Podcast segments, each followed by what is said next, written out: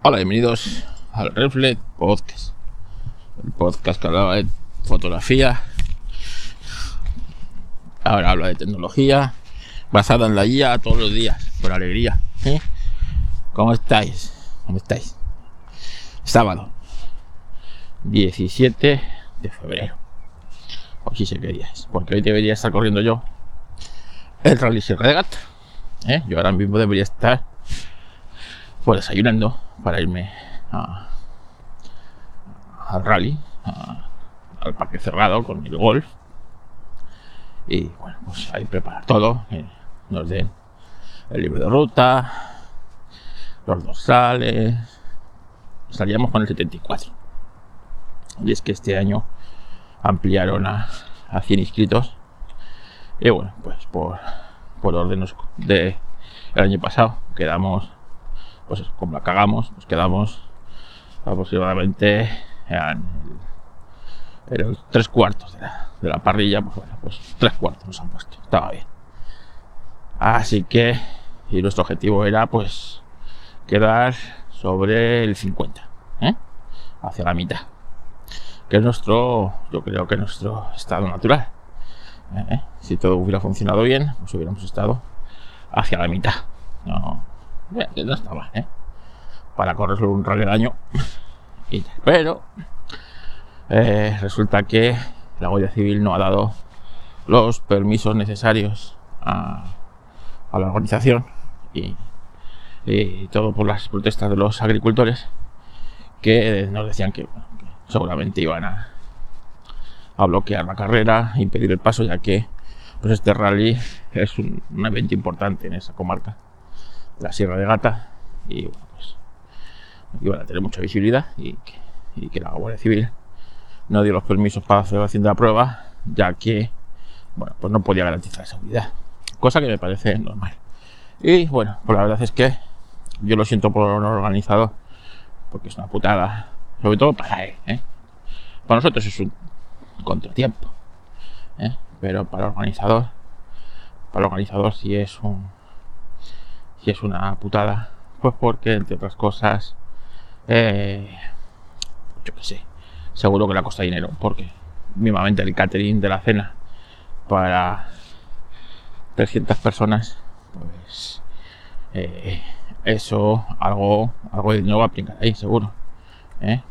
Yo el hotel me lo han podido, no lo han podido anular sin coste alguno, cosa que agradezco desde aquí al hotel la encomienda de, de Moraleja, ahí en Cáceres. eh, un sitio que he ido los últimos años y la verdad es que está muy bien. Y, y la verdad se han portado, vamos, el jueves cuando nos avisaron, llamé y dije, oye, que. Y me, les dije, eh, tengo dos, dos reservas para dos noches. Digo, pero, pero no hay rally, así que anúlamelas. Si me tienes que cobrar algo, pues, pues me lo cobres. Ya está. Me dijo, no, no, no, has avisado con, con más de 24 horas de antelación y, no lleva alguno. Y bueno, pues nada. Así que supongo que estaría lleno ese hotel. Bueno, suele estar lleno para el rally. Así que es una puta también para todo esto. Pero bueno, las quejas de los agricultores me parecen muy justas. Yo apoyo a los agricultores en sus protestas. Me parece que se quejan muy poco para lo que se tenían que estar quejando.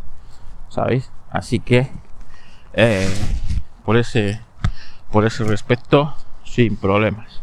A pesar de que me hayan fastidiado el rally, sigo apoyándoles y, espero que pues les haga caso, consigan sus reivindica- reivindicaciones que son más que justas, ojo, y que a todos nosotros nos va siempre algo en ellas. Así que ánimo a los agricultores y bueno, pues, pues. Bueno, pues como os digo, a ver que me estoy metiendo en el campo con pistón. Me estoy metiendo en el campo, voy a entender. Son las 7 y 7 y algo. 7 y 20 deben ser o así. Ya hay algo de claridad en el en el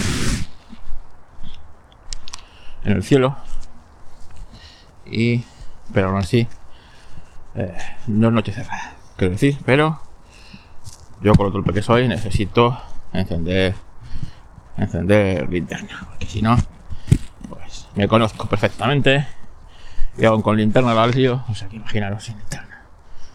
El otro día pues íbamos por aquí, el jueves, cuando terminé de grabar el podcast, eh, se empieza a pistonar a ladrar y a dar vueltas en círculo sobre algo. Digo, a encontrar algo, a encontrar algo.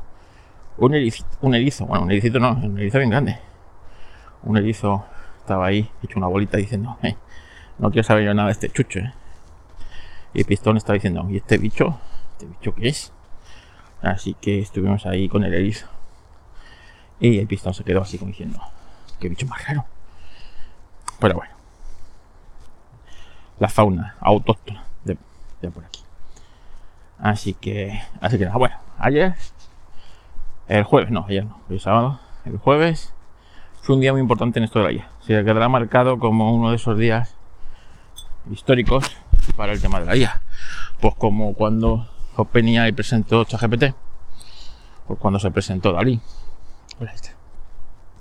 Y es que Google, nah, Google, pero sí, Google.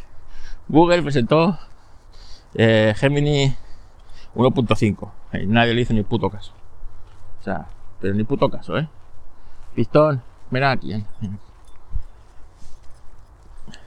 Nadie le ha presentado mucho caso. Os puedo contar de él, tampoco he visto mucho. Que parece ser que es un salto bastante importante de Gemini, que de momento solo está para. Eh, está abierto para. no para todo el mundo, sino para unas personas, eh, empresas y tal, ¿vale? Así que aunque tú pagues Google Gemini, seguramente a ti no se te va abierto, así que hasta todavía no está abierto al público. Está en fase de pruebas, pero parece ser que promete bastante. A ver si hoy me informo un poco más y os, os informo mañana. Pero eh, en la generación de imágenes ocurrieron dos cosas. Primero es que la gente de... ¿Cuáles son? todos los de eh, los de generación de imágenes y vídeo eh, libre ahora mismo se me ha ido el nombre eh, se me ha ido el nombre. Bueno los de open source. Presentaron unos avances importantes en toda la generación de vídeo ¿no? y pusieron ahí unos tweets y, y dices pues esto va muy bien pero es que al ratito OpenAI soltó la bomba termonuclear y empezó a mostrar su sistema de generación de vídeo, de texto a vídeo Sora. ¿Eh? Sora. ¿Qué hicieron estos de. Ah, Stable Diffusion, coño, ya me he acordado. ¿Qué hicieron estos de Stable Diffusion? Eh, borrar los tweets. borrar los tweets. Google supongo que se cagaría en todos los cagables, ya que eh, nadie hablaba de su Gemini 1.5 y eh, y estos de OpenAI pues se sacaron la chorra, ¿sabes? Así en plan en plan actor porno, ¿sabes? Y la pusieron ahí sobre la sobre la mesa dijeron, ¿qué, qué, qué pasa aquí? ¿Eh? ¿Qué pasa aquí? Bueno, pues, pues presentaron Sora. Sora.ai. Y bueno, pues ahí tenéis un montón de vídeos que te dejan, eh, te dejan con el culo torcido, ¿no? Y dices, la madre de Dios.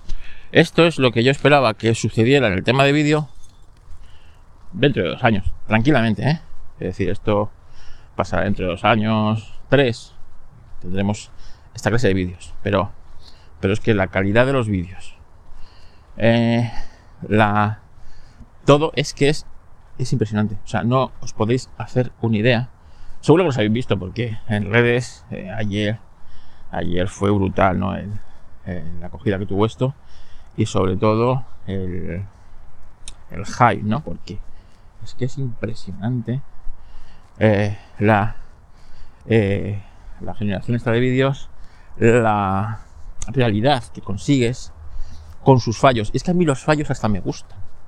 Esos fallos que ves, por ejemplo, eh, habréis visto todos el vídeo de la mujer en Tokio, ¿no? Tú ves, en el andar, ves algo extraño, en algún momento hace el plan este, o se le cruzan los pies, cosas raras, ¿no? Pero Pero fijaros en los reflejos. Fijaros en la coherencia de todos los todos los eh, parámetros. Todo esto está generado, se, está, se ha generado, ¿no? Eh, los reflejos, la coherencia de los parámetros, la gente de atrás que va andando, ¿no? ¿Esto que supone?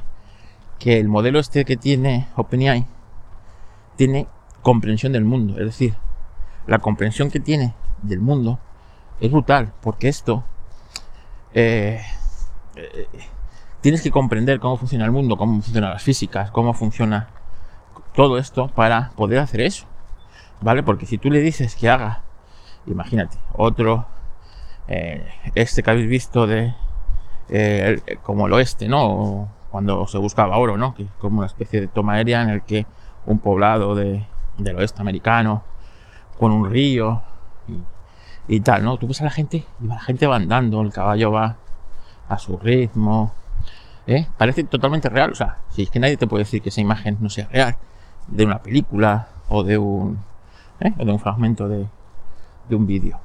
Pero eh, las personas van andando, no van flotando, imaginaros. ¿eh? No hay un coche por ahí metido en una época que no, que no le corresponde. No sé, es brutal y te pones a pensar y bueno, pues es brutal el hecho de, eh, de que eh, la comprensión del entorno, del mundo que tiene ese modelo para poder interpretar y poder realizarlo. ¿eh? El de la chica y el gato, que tiene cosas raras, es decir, de repente la mano de la chica le sale por la sábana, en la cara hay cosas raras, el gato en algún momento tiene cinco pies, cinco patas, ¿vale? Pero pero es que es tal el realismo, tal el, el grado de... ¿Qué dices tú? Esto es, esto es brutal. O sea, qué cantidad de proceso, ¿no? Y la que a mí me ha dejado, o sea, la de Tokio es brutal. Pero la de la que la toma aérea de los acantilados con la ermita arriba, gente por la ermita y las olas rompiendo, ¿eh? ese modelo de generación, o sea, eh, la, la, mecánica de fluidos es una de las cosas más complejas que hay en computación. ¿eh? Eso lo sé yo, entre otras cosas, por la Fórmula 1. La Fórmula 1, toda la aerodinámica, eso es mecánica de fluidos. ¿eh? Eso es complicadísimo. Eso, los equipos se gastan toneladas de toneladas de, billetes en, estudiar eso, en perfeccionarlo y tal. Túneles del viento super evolucionados, super ordenadores que hacen eh, la, la computación de los modelos que hacen, de cuando meten este alerón, este deflector por aquí, para tal, no sé qué, todo eso es complicadísimo. Y muchas veces el modelo les dice que está ok, ¿vale? Y se han gastado un dineral y cuando ponen el coche en la pista, no funciona. No funciona porque es tan complejo aquello que hay pues, un parámetro, un valor, un algo que no hace que luego en la realidad eso no se traslade. Y y es complicadísimo. Es una de las cosas de la física más difíciles de estudiar, es eso de la dinámica de fluidos. Y, ves los vídeos de, eh, cómo rompe las olas, de la taza del café con los, los barcos piratas, que también lo habéis visto. Y dices tú, ¿qué cojones? Es que cojones es esto? O sea, eh, eh, es flipante, ¿no? Es flipante. Y que estemos en este punto. El propio San Alman en Twitter salió a pedir que la gente le, dijera vídeos, ¿no? Y él los hacía. Y, la verdad es que ayer me quedé en eso, no, no pude ver qué vídeos más habían sacado o que la gente le dijo que hiciera. Pues, así que me imagino que los renders de esos vídeos o deben ser complejos, no, no, me imagino que sean fáciles, pero ni sé el tiempo que han tardado en hacer esos vídeos, ¿no? Pero es, es brutal me metí en la página de Jim Fan. Jim Fan, o sea, en la página en el, en el LinkedIn de Jim Fan. Que bueno, Jim Fan es uno de estos personas importantes en Nvidia. que, siempre publica cosas muy interesantes de esto, ¿no? De Nvidia. Y estuve explicando lo complejo que es todo esto que ha presentado OpenAI. Por eso mismo, ¿no? Por la, la comprensión de las físicas, que realmente más que un modelo de vídeo, ¿eh? De generación de vídeo es un modelo de, generación de físicas. Y, Y siempre todos hemos visto, pues eso, que en las películas de animación, pues o en los efectos especiales, donde más problemas hay es en, es en los líquidos, en, en esas cosas, ¿no? Las físicas, que son muy complejas y que, pues, pues esto lo han conseguido, ¿no? Y es tal el grado de, de brutalidad que han conseguido con esto, que esto es que, eh, en serio, esto supera con creces a cualquier cosa que hayamos visto en los últimos años. Esto, pues algunos lo comparaban con la llegada del cine y creo que no les falta razón. Esto es, esto es la hostia, o sea, la hostia. No os podéis hacer una idea de lo importante que es esto que presentó OpenAI con Sora eh, para la generación 3D, o sea, la generación 3D, generación de vídeo y para la inteligencia artificial. Sin duda, yo creo que esto es nos acerca un pasito más cerca de la AGI o de la AGI, ¿no? De la, de la inteligencia artificial general, ya que para hacer estos vídeos necesitas una comprensión del entorno que no que no se que no éramos conscientes que, estos modelos podían llegar a tener. Como os digo, eh, en el de Tokio tú no ves coches volando, ¿eh? no ves yo que sea un avión. Pues si dibujas un avión, eh, pues a lo mejor, yo que sé, le da por ponerlo boca abajo. Imagínate, en vuelo invertido, ¿no? Un avión de pasajeros. Cosas sabemos que no puede ser. O, o no sé, que de repente que cosas extrañas, ¿no? ¿no? La coherencia, el entendimiento de las físicas y del entorno es absolutamente alucinante. Es que no hay otra palabra, es alucinante. Es el paso más grande que ha dado la inteligencia artificial pues desde que se lanzó. O sea, esto, esto deja en pañales absolutamente a todo, ¿vale? Y el truco este que hizo Microsoft cuando presentó Gemini y nos dejó a todos, que si el patito, que si el tal, que si no sé qué, que luego nos demostró que todo era un truco. Todo eso quedó a la altura del betún. A la altura del betún. O sea que eh, flipante lo que presentó ayer OpenAI. Se la volvió a sacar. Volvió a demostrar que ellos juegan en otra liga y que el resto de pues el resto de eh, cosas de inteligencia artificial pues no sé, están en otro en otro punto un poquito más atrasado que, oyes, pues tampoco. Es decir, eh, que luego cada cosa tiene su. Cada cosa tiene su. su, entorno, su momento, ¿no? No todos somos superdotados mentalmente y, seguimos viviendo con nuestra, con nuestra vida, ¿no? por ejemplo, pues yo qué sé, alguien que tenga una inteligencia superdotada, pues lo suyo es que esté haciendo trabajos de superdotado y alguien que esté, eh, que sea como yo, muy limitado, pues que esté haciendo cosas de, de, persona limitada. Es así, es así. Eh, por eso te digo que tampoco es que otros modelos que no llegan a, pero ni de lejos, cerca de OpenAI, bueno, pues también tienen su sitio, ¿eh? O sea, no esperáis que, que cada cosa, pues, que no todo es a, la, a lo bestia, ¿no? No hace falta un Fórmula 1 para ir a comprar. ¿eh? Hay coches utilitarios, hay coches que son furgonetas para transportar, hay coches eh, que son deportivos, hay coches que son eh, de lujo. No sé, pues esto es igual, ¿no? Cada inteligencia artificial aporta su aporta su su, su, cosa esto de inteligencia artificial. Así que brutalísimo lo que hemos visto de, eh, de OpenAI con Sora. ¿eh? Me gusta el nombre de Sora. En, la zona de donde son mis padres, de Aragón, de Zaragoza, hay un castillo derruido de la época pues, de los del reino de Aragón, ¿eh? pues es castillo de Sora y la zona de Sora siempre era como era un antiguo poblado que servían pues, a, los, a los señores del castillo. ¿eh? Hablo de que hace 600 años. Y siempre era Sora. Y siempre íbamos a ver Vamos chicos, el castillo Sora. ¿eh? Ruinas del castillo Sora. Así que el nombre me gusta.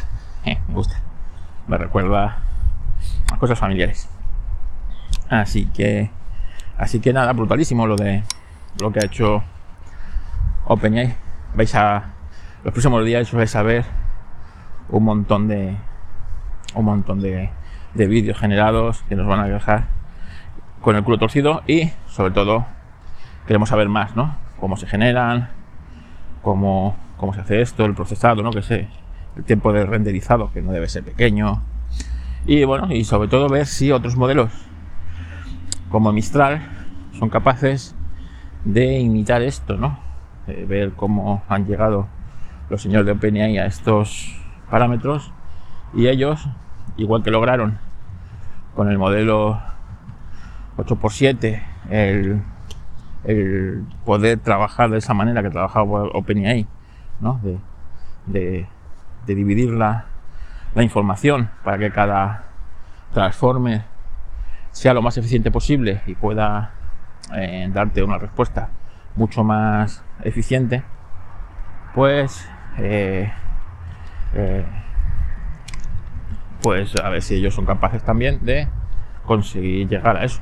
Así que eh, bueno, pues ahí estamos. Así que los próximos días será alucinante. Más cosas. Las Vision Pro ya han, muerto el hype de la Vision Pro, ¿vale? Entre otras cosas porque lo que pasó ayer con OpenAI pues lo ha, los ha, los ha matado un poco, pero un estudio de los vídeos de tendencia de YouTube señala que los vídeos de la Vision Pro ya no tienen tirón, que los que han subido vídeos con la Vision Pro, eh, pues ya los vídeos no tienen ese tirón ni esa, ni esa atracción que se supone que deben tener y que de los productos de Apple ahora mismo la Vision Pro es el que menos a,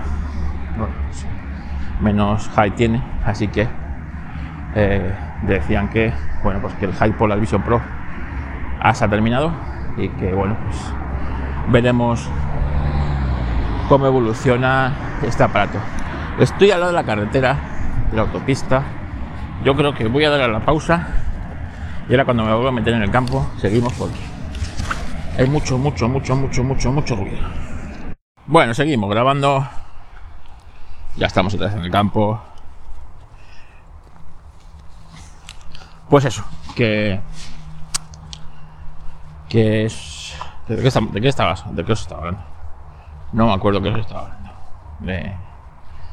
de lo de. Bueno, no me acuerdo. En fin, bueno, más cosas os tenía que contar. Eh, os voy a dejar en las descripciones del podcast. Os voy a dejar una IA que permite eh, gratis tener GPTs. ¿Vale? Y te permite tener varios modelos. La verdad es que está muy bien. Se llama H2 GPT H2. Os la voy a dejar ahí. H2 o es una empresa que se dedica a implantar soluciones de IA a grandes empresas en Estados Unidos. Y eh, bueno, pues ha abierto eh, una web con pruebas distintos tipos de inteligencias artificiales. Está desde ChatGPT 3.5 Turbo hasta Mistral, llama de Meta y tal. ¿Qué es lo bueno que tiene? Eh, que tú le puedes subir fotos, le puedes subir documentos y entrenar un GPT y ver cuáles distintos tipos de inteligencia artificial funciona mejor o te da mejor respuesta. ¿Eh? Y además te las hace todas a la vez. Es, está muy chulo. Yo ayer probé. Mira, el último episodio, de, último artículo que he subido a discoduros.net, que subí ayer, lo probé haciéndolo eso, haciendo eso. Le di un prompt bastante complejo, le di un PDF de copywriting y le dije cómo quería el artículo sobre los discos SSD y los discos HDD. Y bueno, pues eh, me escribió cuatro, eh, cuatro artículos. Eh, el modelo de Meta, el modelo de el modelo de Mistral, y tal, ¿no? Eh, pude componer un, un artículo, la verdad es que bastante completo, cogiendo cosas de cada uno de los, de los modelos. Y también es interesante ver cómo cada modelo pues trabaja o interpreta las cosas de una manera, ¿no? Y bueno, ver cuál mejor se adapta a tu a todo esto. Yo lo voy a seguir eh, voy a seguir haciendo pruebas y estudiándolo y lo dejo ahí porque es muy interesante. Muy interesante, ya os digo, podéis subirle documentación y ir probando, y probando cosas. No hace falta que paguéis ChatGPT y, y tengáis los GPTs para, para probarlo. Aquí lo podéis hacer. ¿eh? Así que, así que nada. Como os dije, la semana pasada tengo, la semana pasada tengo Copilot Pro en, en, mi empresa. Y la verdad es que en, dentro del entorno de Office 365 y el entorno de lo que es Office va muy bien. Fuera de ese entorno mm, todavía no va tan bien. Así que yo pagaría mejor ChatGPT eh, Plus que, que, que Copilot de momento. Ahora, si tú, si tú vives en Office ¿eh? y tu entorno es Office y, tal, en tu empresa, eh, que te activen eso porque te va a dar mucha, pues, te da mucha, muchas cosas. Por ejemplo, el otro día tuvimos una reunión, bueno, una reunión todas las semanas tenemos una reunión en inglés. Yo en inglés estoy muy pez, así que yo grabo la reunión, la transcribo y la hago un resumen, ¿no? Antes, ¿cómo lo hacía? Pues antes la grababa igual, me bajaba la transcripción en inglés, eh, me la traducía, se la subía a ChatGPT o a Cloud. Cloud esto lo hace muy bien. Le subía la transcripción y le decía que, que esa transcripción me hiciera un resumen con los principales puntos, etcétera, etcétera, etcétera. Y te lo hacía. Ahora ya no hace falta. Directamente se lo das a Copilot. ¿eh? Eh, que le creas de la transcripción, se la mandas directamente a Copilot el copilot se encarga de, decirte la reunión cómo ha sido, tal, no sé qué. Si tiene que poner fechas en el calendario, te las, te las pone automáticamente, si tú quieres. Está muy bien integrado con el entorno Office 365. Así que eh, si vivís en Office, no cabe duda que os va a ahorrar mucho, mucho trabajo. Si no vivís en Office y tal, pues no, pues tampoco es para tanto. Yo he probado el, yo que sé, el chat para generación de cosas. Y no termina de gustarme. Eh, creo que lo hace mejor ChatGPT 4 eh, o Cloud o incluso eh, incluso Mistral, ¿no? 8x7 que funciona realmente bien, realmente bien. Así que, así que bueno, media hora que llevo aquí grabando, ya, ya está bien, ¿eh? Os estoy dando un coñazo épico. Así que, así que nada. Bueno, pues hoy no me meto ni con Fefo, ni con Viajero Geek, ¿eh? Ni con Viajero Geek, ni con ni con nadie, ¿eh? Para que no, no ni con el R, ni con el R Frog, no me meto con nadie, así que así que nada, hoy me tenéis a mí. Ah, la cartera, la cartera, la cartera más safe. Pues la verdad es que está chula. De momento va bien, me gusta mucho. Y, y sobre todo ayer que la probé un poquillo más por la tarde, que tuve que salir de casa y hacer una cosas, pues la verdad es que mola. Eh, no se despega y, ahí llevas, puedes llevar cositas ahí metidas en, lo que es la maletita de la cartera. Muy contento con ella. Una buena compra, sin duda. La recomiendo, sí, sí. De momento la recomiendo. Ya veré si un día la pierdo, no me di cuenta. Y digo que, que ni se os comprarla. Pero de momento, de momento me gusta como cómo funciona. Así que os la voy a dejar ahí también en la nota del episodio y para que un vistacillo. De momento, compra recomendada. Pues nada más, venga, no os doy mala chapa. Que tengáis un bonito día de sábado, que no os toquéis mucho las pelotas, que podáis descansar bien y coger fuerzas para la semana, porque la semana empieza en 48 horas. Venga, un saludo, adiós.